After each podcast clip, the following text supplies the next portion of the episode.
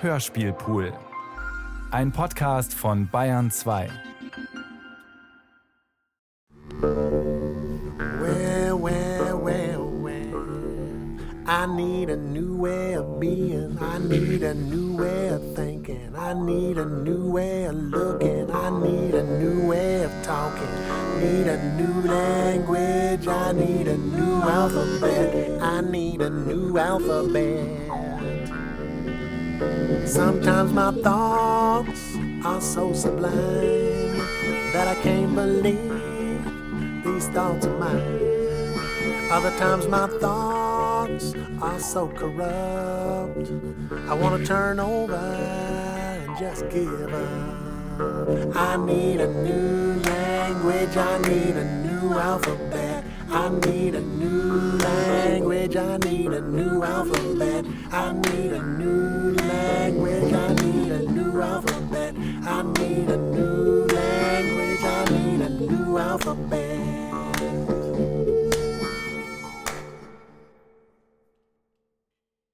Das neue Alphabet von Alexander Kluge Teil 1 A, B,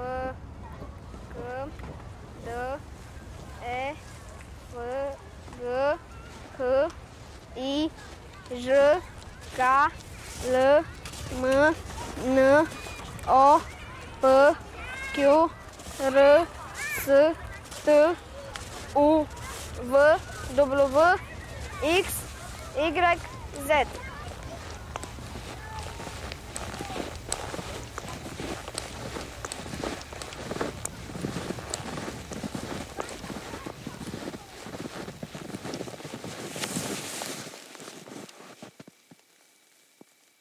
schließe die Augen, konzentriere mich darauf, was ich innen sehe.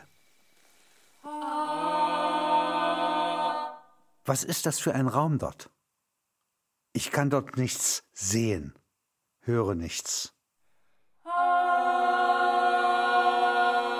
Gerade, dass ich das Außen ausgeschlossen habe.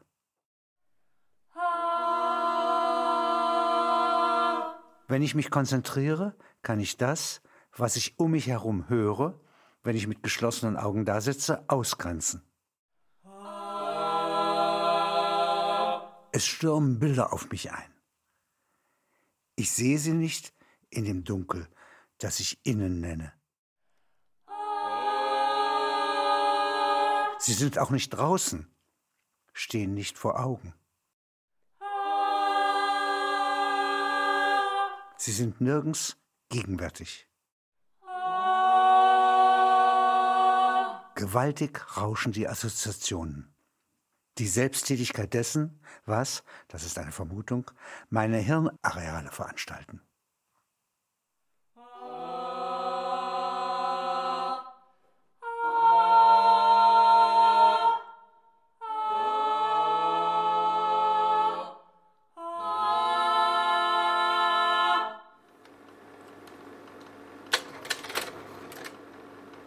Abbildung in meiner Küche Rückenansicht. Abbildung. Frischluft Sommer in etwa ich. Abbildung. Berggorillakind. In manchen Träumen außergewöhnlicher Gorillas wird die Zeit erinnert, in welcher die Wasser- und Landmassen auf der Erde sich noch mit deutlich größerer Geschwindigkeit bewegten als heute. Untereinander. Ineinander.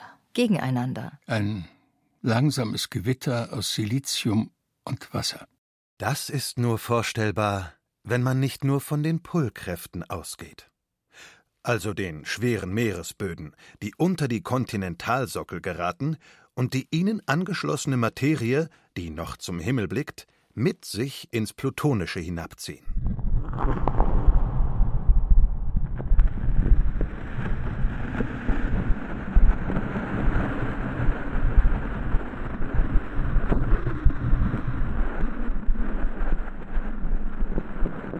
Nein, nein, nein. Äh, Äh, hier müssen Kreaturen wie Kong geschoben und gezogen haben, um den Gesichtszügen der Erde eine solche Mimesis der Gesteine zu erlauben.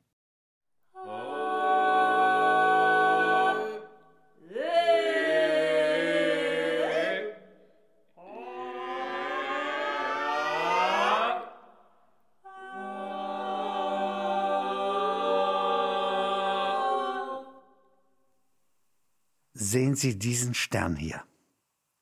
Zwölffache Sonnenmasse. Im Moment wird hier keine Energie mehr erzeugt. Die Gravitation presst wie ein überschwerer Fels auf das Zentrum des Sterns. Mehr als eine Milliarde Grad Hitze wird dort erzeugt. Es entsteht Kohlenstoff. Daraus Neon und Natrium. Das Neoplasma entzündet sich. Neonbrennen ergibt Magnesium und Sauerstoff. Die Verschmelzung von zwei Sauerstoffkernen führt zur Bildung von Silizium. Das sind die Chips, unsere Gebirge und Wüsten. Und in diesen Chips hört man jedenfalls haust seit neuestem die künstliche Intelligenz, aber ich werde immer den Verdacht nicht los, dass zum Beispiel in so drei Wörtern wie Dialektik der Aufklärung allein schon mehr Potenzial lebt, haust seit langer, langer Zeit, als künstliche Intelligenz zurzeit noch vertragen kann. Die Dialektik der Aufklärung ist auch schwierig. Und das sind viele hunderte von Jahren. Es gibt eine erste Aufklärung im 12. Jahrhundert. Und das ist die Zeit, wo die ersten Universitäten gegründet wurden. Ein junger Mensch kommt mit dem, was er in der Schule lernt, nicht mehr durch und muss in der Mitte seines Lebens Erwachsenenbildung betreiben und nochmal lernen. Das ist das 12. Jahrhundert, die erste Aufklärung. Dann kommt die Renaissance, die wir kennen. Dann kommt das 18. Jahrhundert. Und die wirkliche große Aufklärung ist dann die Romantik. Das ist die Kritik der Aufklärung. Und da wird die Aufklärung erst richtig reich. Anti-aufklärerisch formuliert und ist aber selber auch Aufklärung. Und hier kommt jetzt 1932, meinem Geburtsjahr, das Institut für Sozialforschung in Frankfurt, wo die kritische Theorie entwickelt wird. Und die sagen, wenn die Philosophie gegen die Nationalsozialisten und die Faschisten nichts ausrichten kann, dann taugt sie nichts. Wir brauchen eine neue Philosophie. Das ist die kritische Theorie. Und deren Hauptbuch ist die Dialektik der Aufklärung. Aufklärung ist nicht einfach, wir gewöhnen uns die Religionen und die Mythen ab sondern wir nehmen die Kraft von Menschen, die in den Mythen steckt, und wenden sie zur Besiegung der Mythen der Jetztzeit. Ja, die Jetztzeit ist viel mythischer ja, als alle Vergangenheiten zusammen. Das ist der Kern der kritischen Theorie, deren Poet ich bin. Also ich bin Hofpoet dort. Was fährt denn dort auf einem Wagen und streckt den langen Rüssel aus? Was fährt denn dort auf einem Wagen und streckt den langen Rüssel aus. Es ist ein Mammut, es ist ein Mammut, es ist ein Mammut und er fährt nach Haus. Es ist ein Mammut, es ist ein Mammut und er fährt nach Haus. Er fährt nach Haus.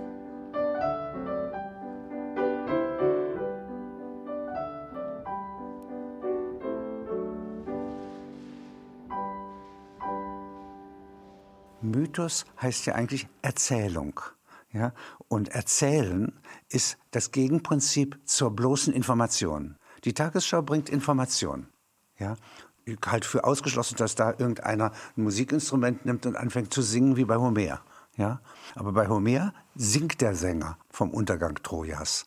Das heißt Musik, Emotion, subjektiver Faktor, subjektiv gesättigte Erfahrung plus Information. Das ist Erzählung. Und solche Erzählung, das kann ich mir nicht abgewöhnen. Lass doch deine Irrtümer weg. Dann sind auch die Wahrheiten verloren. Und da hat das 18. Jahrhundert zu viel Gespenster gemordet, zu viel Unbestimmtes in der Welt ins Gefängnis gesperrt. Wir müssten heute eigentlich, sagte mir neulich ein Japaner, in Japan Gespenster einfangen und in Mitteleuropa auswildern.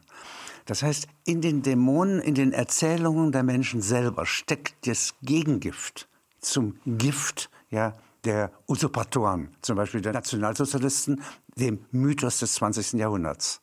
Das ist ein Ausdruck von Rosenberg, ja, das Standardbuch der Ideologie des Dritten Reichs. Das ist der Mythos des 20. Jahrhunderts. So, da brauchen wir Torpedos gegen. Und diese finden wir in den Mythen.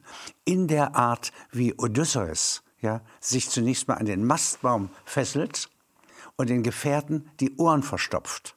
Das ist das, was Medien äh, freundlicherweise mit der Wirklichkeit heute auch tun. Und wir sind die Ruderer, ja, mit verstopften Ohren, mit zugemüllten Ohren, ja.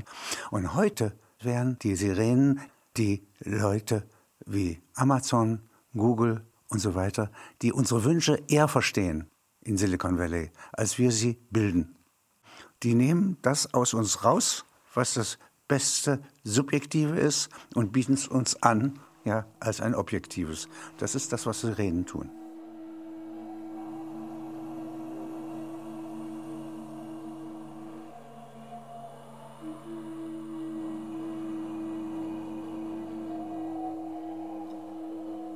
Der Biophysiker aus dem Exzellenzbereich der Universität entwarf ein szenisches Bild. Vor drei Milliarden Jahren, sagte er, zog der Mond in engen Kreisen über die Erde hin. Ein Riesenmond. Der Tag auf der geschwind sich drehenden Erdkugel dauerte fünf Stunden.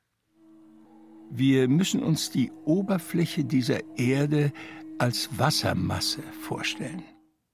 Der Ton von Propheten, Erzählern und die Ausdrucksweise eines Paläobiologen klingen ähnlich. Die Furchen mit anschließendem Wasserberg in Höhe von bis zu 200 Metern, die der nahe Mond durch die Meere zog, zerschlugen die wenigen Inseln noch während sie entstanden.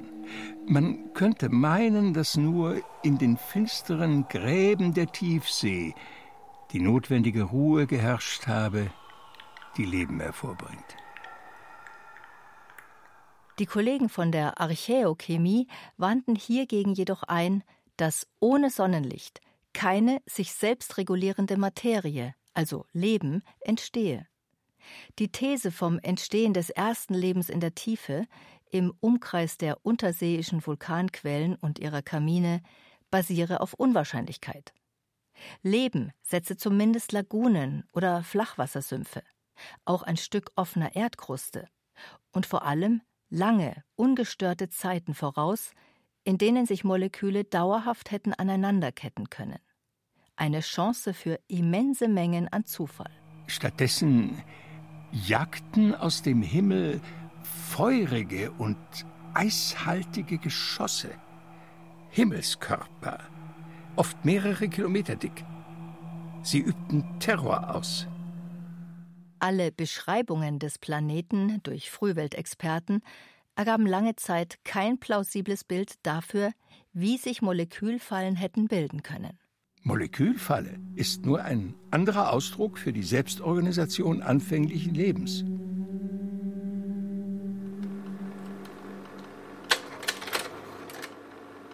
Abbildung Pangea vor etwa 200 Millionen Jahren. Abbildung. Säubern der Götter.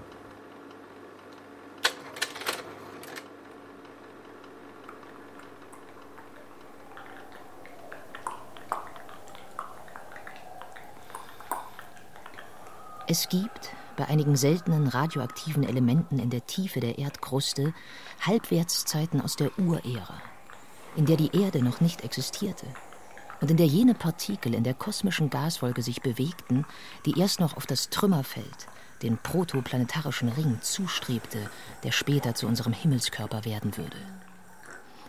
Diese Partikel, teils Protonen, teils schon zu Molekülen verbunden, sahen dann das Urmeer, das die Erde umhüllte und aus dem in jenen Tagen kaum irgendwo ein Landstück herausragte. Die Partikel sanken so langsam, dass sie den Sedimentboden in tausend Jahren nicht erreichten. In vielen Millionen Jahren hob sich dieser Boden empor und verschob sich weiträumig auf andere Zonen des Erdballs. In der Zeit des Superkontinents Rodinia wanderten die genannten Partikel das erkennt man an ihrer magnetischen Ausrichtung zu den sich ändernden Polen des Planeten. Und überfuhren so mehrmals die Pole und den Äquator durch die Äonen von Snowball Earth hindurch. Eine Kältestarre welche die ganze Erde erfasste, blieben die oben genannten radioaktiven Raritäten unbehelligt, stets kräftig strahlend. Als ich dann das, was sich im Kambrium bei aufkommender Wärme in den Meeren an bereits vorhandenem und potenziell künftigem Leben aus der Starre befreit sah, über die Welt verbreitete, wurde das eine oder andere der Moleküle mit der recht altertümlichen radioaktiven Komponente von einem Lebewesen verschluckt und Teil des Kreislaufs der Evolution. Mit winzigen radioaktiven Beiträgen in den Körpern eroberte, aus den Lagunen und Flüssen aufsteigend, das Leben festes Land.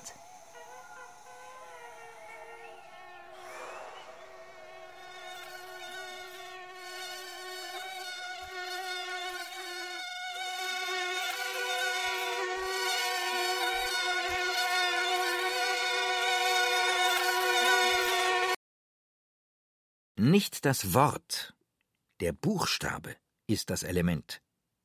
Was gibt es Kleineres unterhalb des Buchstabens? Die Mündlichkeit, antwortet Herder. Der authentische Ton eines sprechenden Menschen. Ein Brunnen voller Abgrund. Und ein Pfeil, der fließt. Das entspricht einem Vogelschwarm. Er erhebt sich ohne Anführer, krächzend, jubilierend und wandert in den Lüften. Dies ist ein Reich der Freiheit. Ich schreibe äh, zum Leidwesen meines Lektors äh, äh, Sprechsprache. Ich schreibe im Grunde, wie ich in Halberstadt Texte von meiner Kinderfrau gehört habe, ja. Und das ist nicht wirklich ganz grammatisch. Ein Kind steht vor einem Laden, einem Schuhladen, und die Mutter sagt zu dem, die Schuhe sind für die, die passen die. Das ist sozusagen so, denke ich. Und dann bin ich natürlich inzwischen ein erwachsener Mensch und setze diese Grammatik da drauf. Seit wir dem Ohr nicht mehr allein vertrauen, seit die Töne der Stimme als altbacken gelten und von Redaktionen verwaltet werden, seit es die Schriften gibt, also seit kurzer Zeit im langen Lauf der Menschen, ist die Phonetik, die Musik, sind die Gesten, das Stammeln und Flüstern des freien Gefühls, überdeckt von Pfosten und Latten wie Pfahlbauten, aber solche, die Fluss und Seen ganz überlagern, so dass Regen in dieser Zonalität quer zum Boden fällt. Eine Parallelnatur. Es regnet über Venedig nicht vertikal, sondern parallel, wie der Handelsgeist weht. Und kein Tropfen berührt mir das Land, das von Buchstaben wie von Pflastersteinen bedeckt ist. Eine Straße. Mündlichkeit ist des Poeten Pulver. Die Placken der Alphabete aber, den Schollen und Kontinentalplatten der Erde ähnlich, über dem Magma der nicht sprachfähigen Empfindungen, halten sich an ihre grammatische Struktur. Dicht darunter die Sinngehalte. Die schwimmen auf den Formaten und Sätzen. Sie navigieren auf den oft schlammigen Worten, diese auf Silben. Und erst zuletzt, aber in Wahrheit von Anfang an, ruhte alles auf den Felsblöcken, dem Treibsand der Buchstaben. Warum organisieren sich die elementaren Zeichen? Abbild von noch nicht Bekanntem. Konzentrierte Möglichkeit. In der griechischen Antike zwischen Alpha und Omega. In den Sprachen Europas und Amerikas dagegen von A bis Z. Auf den Schreibmaschinen dagegen nach dem Schema Querz oder Querti. 아, 음, 음, 아, 아, 아, 음, 아, 아, 음, 아, 아, 음, 아, 음, 아, 슈. Der Baal Shem Tov, der Gründer des Chassidismus, hat gesagt, wenn wir den Himmel sehen, dann ist das nicht der Himmel als solcher, sondern das ist nur die äußere Form, das Phänomen. Das Wesen des Himmels sind die hebräischen Buchstaben, die da drin stehen.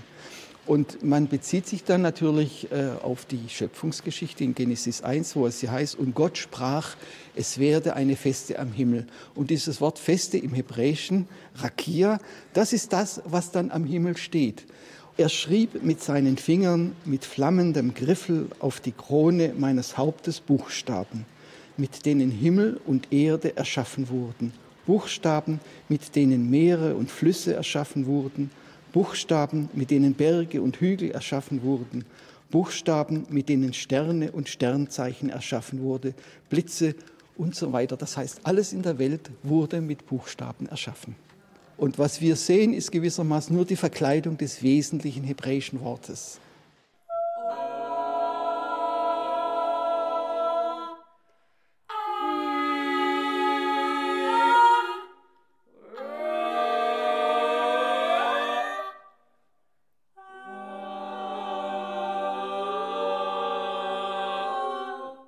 Da reist nach den Wirren der großen französischen Revolution um die Jahrhundertwende Wilhelm von Humboldt ins Baskenland. Ihn begleitet seine schwangere Frau. Für sie und das Kind ist das eine gefährliche Reise. Im Interesse seiner ernsthaften Suche nimmt Humboldt das in Kauf. Er ist neugierig. Auch altgierig. Er folgt einer Ahnung, dass diese Menschen südlich der Gascogne nördlich des formlosen Spanien, also im Land ohne feste Grenzen, seit mehr als tausend Jahren etwas Fremdes sind. Er lernt die Sprache. Das Interesse, diese Insel der Fremdheit im Schema der Völker, diese einfachste Kritik am Nationalismus, diese offene Besonderheit zu studieren, verlässt ihn Zeit seines Lebens nie. Im Jahr 2018 sind auf einer Karte der DNA-Alphabete Europas im Max-Planck-Institut für Menschheitsgeschichte in Jena Zeichenkolonnen zu sehen, die bestätigen, wie fündig Wilhelm von Humboldt gewesen war. Tatsächlich gehören der Jäger Ötzi, die Bewohner Sardiniens und die Basken genetisch zu den ursprünglichen Sammlern und Jägern des Kontinents, bevor diese von dem neuen Schub der Einwanderer aus Afrika im übrigen Europa verdrängt wurden.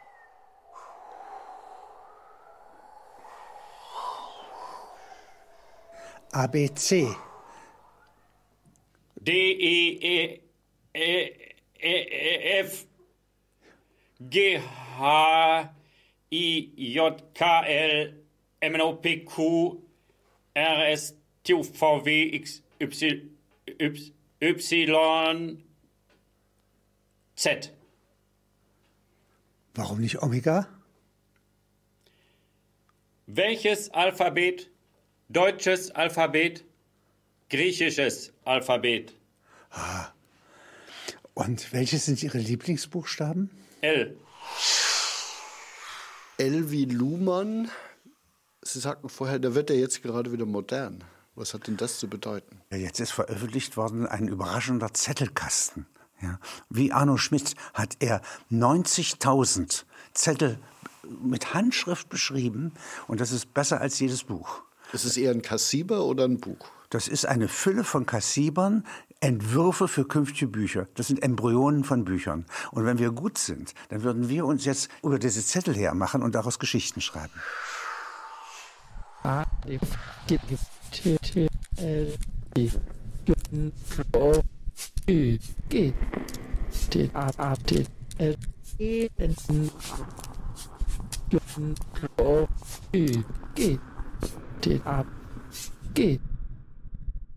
Eine nicht mehrheitsfähige Meinung vertrat Dr. Sigi Maurer, ein Schweizer im Dienste des japanischen Fernsehsenders NHK. Er meinte, man müsse die in Fukushima zum Abbau oder zur Überdeckung durch einen Sarkophag anstehenden, maroden, kontaminierten Materiebrocken dorthin bringen, wo das Unglück seinen Ausgang genommen hatte, in die Tiefen des Marianengrabens der tiefsten ozeanischen Einkerbung der Erde, etwas südöstlich von Japan. Dorthin solle man den Abraum schütten. Nach Ausklingen der letzten Halbwertszeiten würden sie zuletzt, auch wenn die Menschheit dann nicht mehr existiere, zu Sand, Stein oder selbst zu Wasser. Würde nicht aber das Leben auf dem Meeresboden dieses Grabens gefährdet, ein rätselhaftes Biotop, ein Unikat des Planeten, wurde Dr. Maurer gefragt. Das beantwortete Dr. Maurer mit einem Hinweis auf die Maßverhältnisse. Verglichen mit den ungeheuerlichen Wassermassen, die der Meeresgraben südöstlich der japanischen Inseln enthalte, sei die atomare Materie, die dort versenkt werde, unbeachtlich.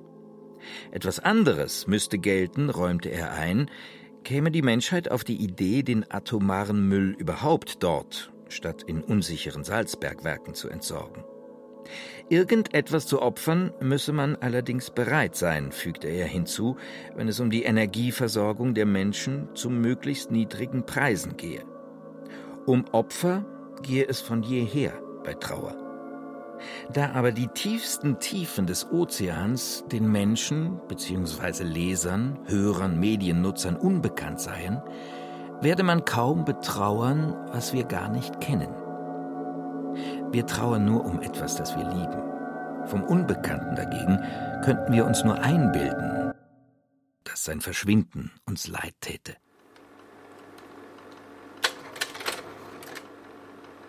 Abbildung Lichtenberg-Figuren. Abbildung. Lichtenberg-Figuren auf dem Körper eines Blitzopfers. Abbildung. Lichtenberg-Figuren auf der Grasfläche nach Blitzeinschlag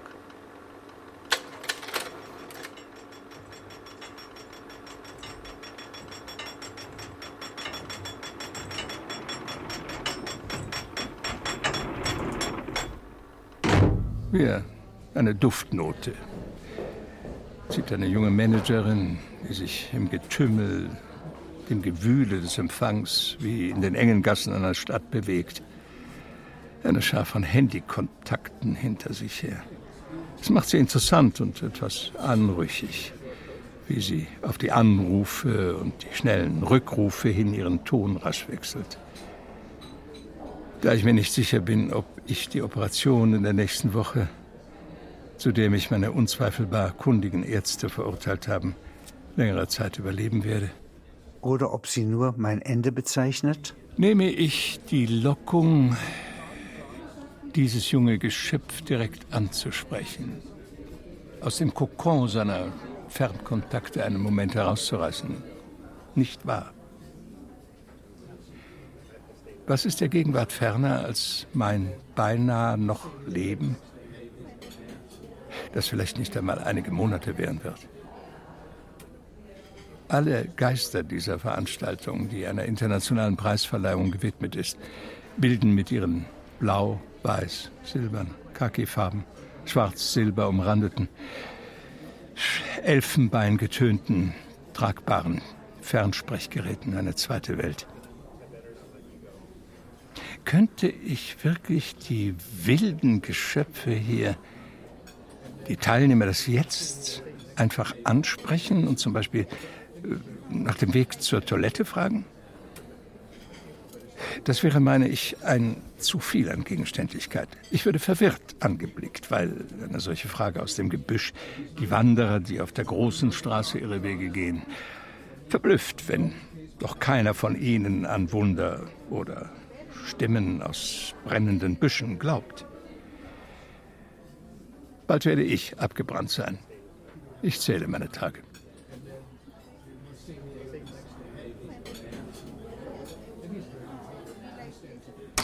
Du sprichst sehr flüsternd, ja? Du hast du nur ein Stimmband? Das ist äh, eine Stimmlippe, ist mir gesagt worden. Ist gelähmt durch die Operation. Und äh, es brauchte ein paar Monate Logopädie, so Übungen, damit die andere Stimmlippe das übernehmen kann. Die Vokale rein anzusetzen, das ist am schwersten. Was musst du da das, das A zum Beispiel. Man, äh, die Übung besteht darin, dass man ähm, einen Schallraum bildet, einen möglichst großen im Mund die Zunge flach an den Boden legt und in diesem Schallraum versucht, den Anlaut, also den Vokal, sauber zu bringen, ohne einen Konsonanten davor. Die Konsonanten sind die Hilfe. Also es ist leichter zu sagen Ha als A. Das So merkst du sofort. Schauspieler. Eigentlich machst du etwas. Jetzt muss ich äh, sprechen lernen, ja. Sprechen lernen. Ich muss sprechen lernen, ja. Ein Vokal ist ganz schwer. A, A, das kann ich noch nicht. Ich kann es mit H, aber das ist eben der Fehler. H ist leicht, aber A ist sehr schwer. Das braucht eine offenbar ein geschmeidiges, äh, geschmeidige Stimmlippe, um Vokale richtig anzusetzen. Und O und U? Das ist das Gleiche. Das Gleiche. Und das ist das Gleiche. I ist das auch das Gleiche. I ist etwas leichter vielleicht. Nun kommen die Vokale alleine in der Sprache auch nicht vor. Ganz selten vor. Aber als, als Worteanfänge kommen sie sehr oft vor. Hier haben wir gehört, wie sie sich mit Heiner Müller, einem langjährigen Weggefährten, einem Freund, Details über seine Erkrankung, über die Folgen seiner Erkrankung zugeflüstert haben. Ich möchte jetzt gar kein so großes Wort wie Freundschaft bemühen, aber das Wort Kollaboration in den Mund nehmen, das ist doch etwas, was Sie in letzter Zeit verstärkt suchen oder hat sich das einfach so ergeben? Es hat sich ergeben. Sehen Sie mal, der Gerhard Richter ist am 9. Februar 1932 geboren. Ich bin am 14. Februar 1932 geboren. Ich kannte ihn nicht.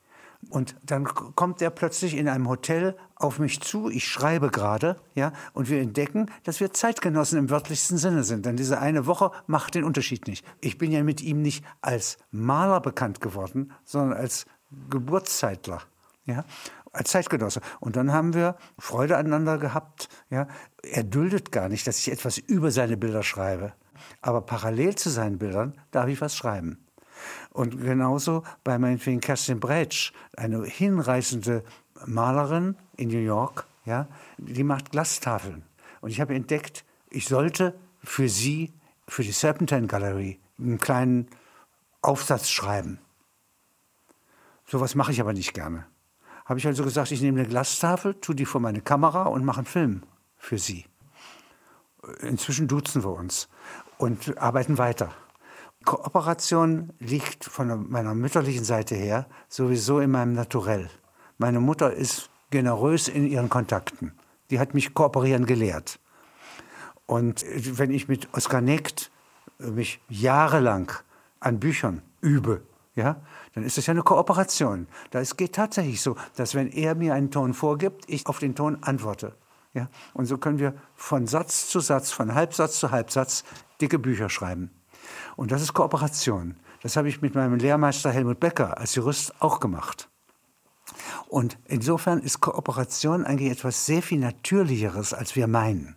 Und wann schlägt Kooperation in Freundschaft um? Ich habe zum Beispiel den Eindruck, mit Helge Schneider verbindet sie mehr als nur Kooperation. Ja, das ist einfach, wenn der in seinem Mülheimer Thekendialekt, ja, damit meine ich nicht widerspricht, sondern in der Art, authentisch jede Pointe zu verweigern. Der hat noch nie einen Witz gemacht im Leben, der absichtlich wäre, sondern hat immer trocken neben dem Witz geantwortet. Ja? Das ist etwas, was ich in Halberstadt Unterstadt kenne. Ja? An jeder Theke redet man so. Das ist eine Art der Höflichkeit. Und dadurch, dass man so Freude am anderen hat, ja, nicht, äh, kommt man dazu, dass man sagen kann, das ist mein Freund. Mit dem will ich zusammen sein. Ich freue mich jedes Mal, wenn der kommt und Ente ist. Wie repariert sich ein Roboter selbst? Robot repair himself with the power of myself. Uh, repair last week. I was ill, had middle ear inflammation. Gibt es das, dass Bazillen eindringen in die Ohren eines Roboters? Yes, it's not out closed. Oh, und äh, äh, wie wurde es behandelt? Myself. Aber wie? Mit Penicillin oder mit Schraubenzieher? Mit Hammer? Antibiotika. Drops. I put it in the ear. I like. What that? Give me. Hammer. Ha! Don't need. What's that? Don't need.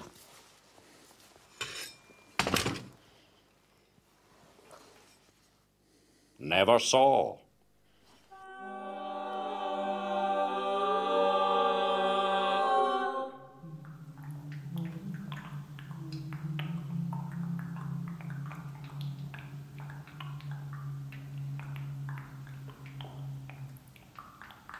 Die Sonne verschwand auf Jahre. Saurer Regen. Abwesenheit der Tiere. Kümmerliche Funde von Pilzen und Flechten. Nichts wächst zurecht. Die Exemplare des Clans wurden kleinwüchsig. Von Generation zu Generation wurde es augenscheinlicher, dass kleinere Neugeborene eher überlebten als große. Sich die Fürsorge für die kleineren also eher lohnte. Wenig Einsicht, weil Praxis. Allenfalls eine Schamanin hatte Übersicht über bis zu fünf Generationen. Ihr Rat galt. Die zusammengeschmolzene Gruppe, auch in ihren Hoffnungen engherzig geworden, staute Verteidigungskraft gegen das zerstörende Himmelsgeschehen.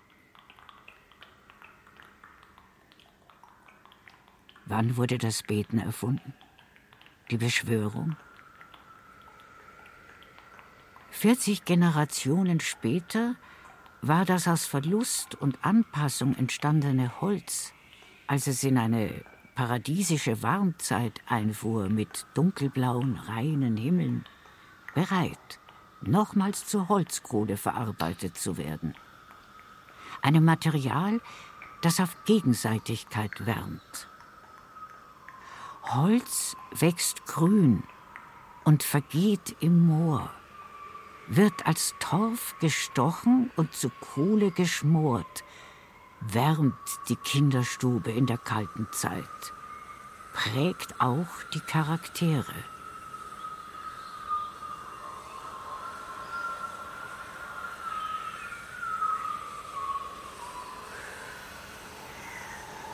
Eine bahnbrechende Erfindung war die Nähnadel, schreibt Hermann Parzinger.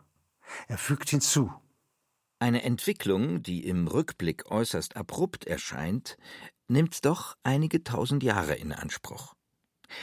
Das wird bestätigt durch neueste Funde in den Höhlen von Idaho, in denen sich zeigt, dass die Nähnadel mehr als 70 Mal erfunden, wieder vergessen und wieder neu erfunden wurde. Dann, rückblickend betrachtet, unerwartet, verbreitete sich diese Technik über weite Schweifgebiete. Mit der Nadel aus Knochen konnte man Tierfelle eng zusammenbinden. Die Kleidung labberte nicht irgendwie um den Körper, wenn die Kälte kam. Eine Klänfrau plus solche Nadeln war ein verteidigenswertes Gut, ein Tauschereignis, dem der Nachbarstamm, ebenfalls freiwandernd, etwas Gleichwertiges gegenüberstellen musste. Die Nähnadel im Kopf verknüpft Sätze und die Berichte der Generationen. Umbau im Gehirn. Einlassungen über die Menschheitsgeschichte sind das eine, aber eine andere Konstante in ihrem Werk ist das Auftauchen von Außerirdischen, von Wesen, die so klein oder so groß sind, dass sie in unserer Wahrnehmung eigentlich gar nichts verloren haben, und sie erzählen ganz selbstverständlich von denen. Und das ist die Wirklichkeit. Die Realität, in der wir leben, ist die Einbildung, weil wir sterblich sind und eine bestimmte Größe haben. Aber wir sind weder so groß, dass wir mit der Sonne auf Du stehen oder mit der Milchstraße, noch dass wir auf der Plancklänge überhaupt in Erscheinung treten. Wenn jetzt ein fremdes Lebewesen vom Sirius käme und lebt aber auf Plancklänge, nämlich eine Milliarde, eine Milliarde, eine Milliarde, eine Milliarde, eine Milliarde kleiner als ein Millimeter. Das ist die physikalisch absolute Normalgröße seit dem Urknall, in der das Universum existiert. Wenn der dort erscheint, rauscht der durch Trumps Gehirn. Ja? Trump merkt nichts von ihm und er merkt nichts von Trump. Das heißt, wir sind längst wahrscheinlich mit Außerirdischen in Berührung, nur leben die nicht in unserer Dimension. Und diese ganze Skala des Lebendigen und des Kosmischen, sozusagen poetisch äh, zu spüren, das fordert, dass ich von Plancklänge bis Universum Bilder entwickeln kann.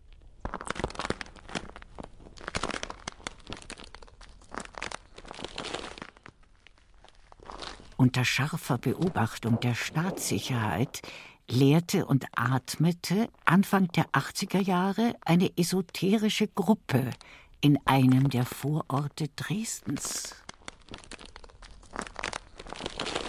Sie verstieß äußerlich gegen kein Staatsgesetz. Bürgerpflichten, Arbeitseinsatz, alles tadellos. Allerdings stets unter dem Vorbehalt der Visionen, denen die Gruppe nachhing. Man konnte die Leute nicht gefangen setzen. Sie behaupteten, über Geheimwissen, noch aus den 20er Jahren zu verfügen, das sie in die neue sozialistische Realität einbringen wollten. Die in Rundbriefen mitgeteilte Lehre bezog sich darauf, dass zweimal auf unserem Planeten eine außerirdische Intelligenz von fernen Sternen aufgetreten sei. Das erste Mal im hohen Norden, später zum Dach der Welt weitergewandert. Und ein zweites Mal, deutlich früher, auf den japanischen Nordinseln. Daher bestehe zwischen Europa und Fernost eine Art Verschränkung. Obwohl die zweite Gruppe der Außerirdischen nicht arischer Natur gewesen sei. Die DDR-Behörden sollten diese Urform der Dialektik beachten, wenn sie schon nicht fähig seien, sie politisch zu nutzen. Nach Analyse der zuständigen Staatsorgane der DDR, Kirchenreferat, konnte die Sekte als rassistisch eingestuft werden. Eindeutig war, dass sie unterschied zwischen einem bevorzugten Status von Genomträgern, Außerirdischen, Auserkorenen, Präzepti und gewöhnlichen Menschen, deren Rang nur dem Brüderlichkeitsgebot der französischen Nationalversammlung entsprach. Die Staatsbehörde war in jener Zeit, in der die ersten Ermittlungen zu den Esoterischen durchgeführt wurden, von Untersuchungen gegen radikale Strömungen im mitteldeutschen Protestantismus abgelenkt. Auch von den sperrigen Bürgern und Bürgerinnen, die sich der katholischen Diaspora in Magdeburg zuzählten. Der Bearbeiter, der für die Akte der Offenbarungssekte zuständig war, wurde in den Grenzdienst versetzt. Bemerkenswert blieb, dass die Dresdner Gruppe sich nicht selbst zu den außerirdischen Eliten zählte. Sie beharrte lediglich auf ihrem Wissen von einer unmittelbaren Verwandtschaft herausragender Spiritualitäten in Japan und in Nordeuropa. Das Büro des Ministers Mielke hielt die Gruppierung für Narren. Einen gewissen Bodensatz solcher Irrtümer müsse die DDR sich leisten können. Diese Einstufung geschah nicht ohne Häme. Sie kam von materialistisch geschulten Köpfen. Abbildung. Lebhafter Verkehr im Weltraum. Abbildung. Felszeichnung aus einem Gebirge der Sahara.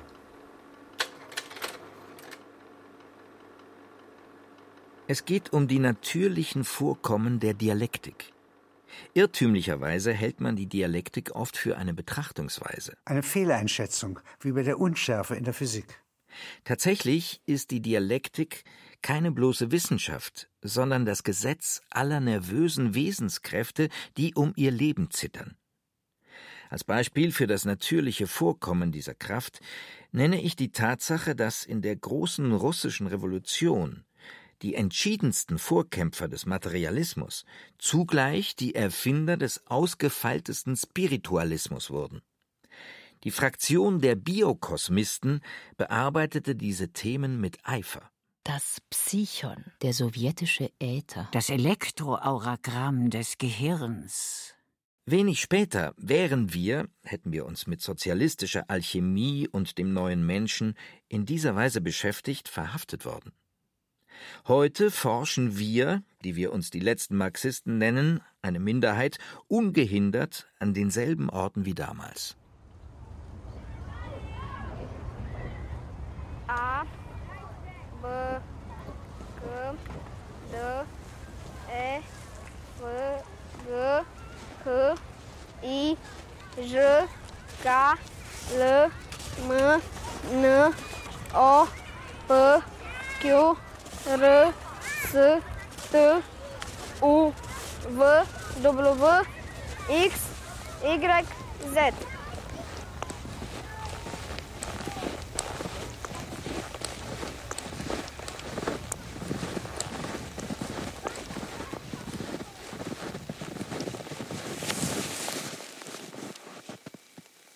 Spirituelle Energien sind allmächtig.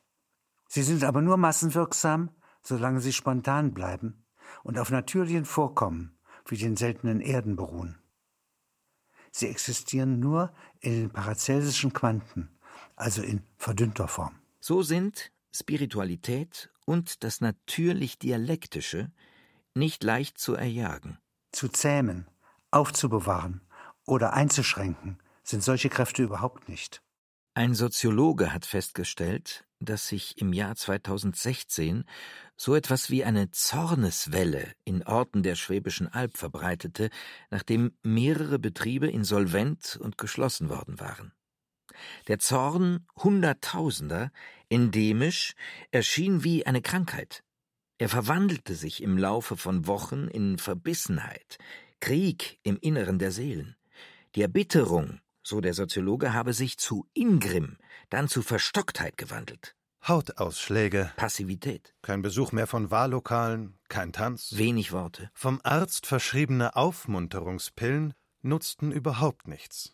Wo aber, fragte der Soziologe, war der ursprüngliche Zorn geblieben? Keine Spur davon. Der Zorn aller unterdrückten und verratenen Geschlechter müsste ausreichen, um mit einem Schlag alle bisherige Realität umzuwerfen und den neuen Menschen zu erschaffen. Der Zorn spricht, ich bin, ich war, ich werde sein.